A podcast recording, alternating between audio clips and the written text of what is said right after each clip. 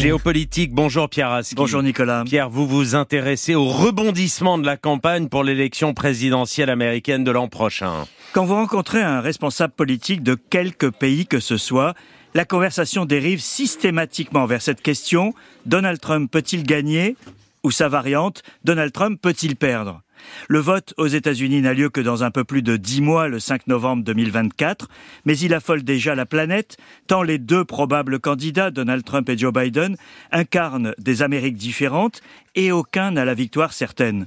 Pour le reste du monde, les conséquences sont considérables. Chacun a des obstacles sur son chemin. Pour Donald Trump, c'est la justice qui ne le lâche pas. Et pour le président sortant, c'est son soutien à Israël qui le plombe dans les sondages, en plus de l'âge du capitaine. Chaque jour apporte sa surprise. La dernière est venue de la Cour suprême du Colorado, qui a décidé par quatre voix contre trois d'exclure Donald Trump du vote dans l'État en raison de son soutien à un acte séditieux, mhm. l'assaut du Capitole, le 6 janvier 2021. Et cette décision, Pierre, peut-elle bloquer Trump? Alors, elle a provoqué un électrochoc, Nicolas, car il y a une différence entre les nombreux procès de Donald Trump, auxquels ses électeurs sont relativement indifférents, et une décision de lui barrer la route. Pour l'heure, il s'agit d'une mesure dans un seul État, mais elle peut faire tache d'huile. Très remontée, l'ancien président devrait faire appel devant la Cour suprême fédérale, plus conservatrice. Mais si celle-ci confirme la décision, il y aura une, une, jurisprudence dangereuse. Donald Trump fait la course en tête chez les républicains. S'il est fragilisé, ça peut changer la donne, surtout avec la candidature alternative de Nikki Haley, l'ancienne ambassadrice à l'ONU, qui se pose en challenger crédible. On en est encore loin, mais l'incertitude s'installe. Et du côté de Joe Biden maintenant Alors le président sortant a dû accuser le coup mardi à la publication d'un sondage dans le New York Times. Non seulement Donald Trump le devance de deux points, mais surtout ce que dit le sondage sur la guerre de Gaza est beaucoup plus inquiétant pour Joe Biden.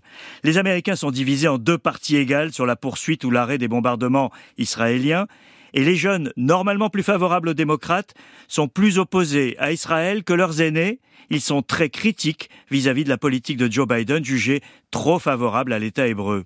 C'est une donnée que le président ne peut pas ignorer, même si elle ne dicte pas ses choix à ce stade. Elle peut peser à un moment de vérité à venir dans les relations entre Joe Biden et Benjamin Netanyahu sur l'arrêt de la guerre et surtout sur l'après-guerre.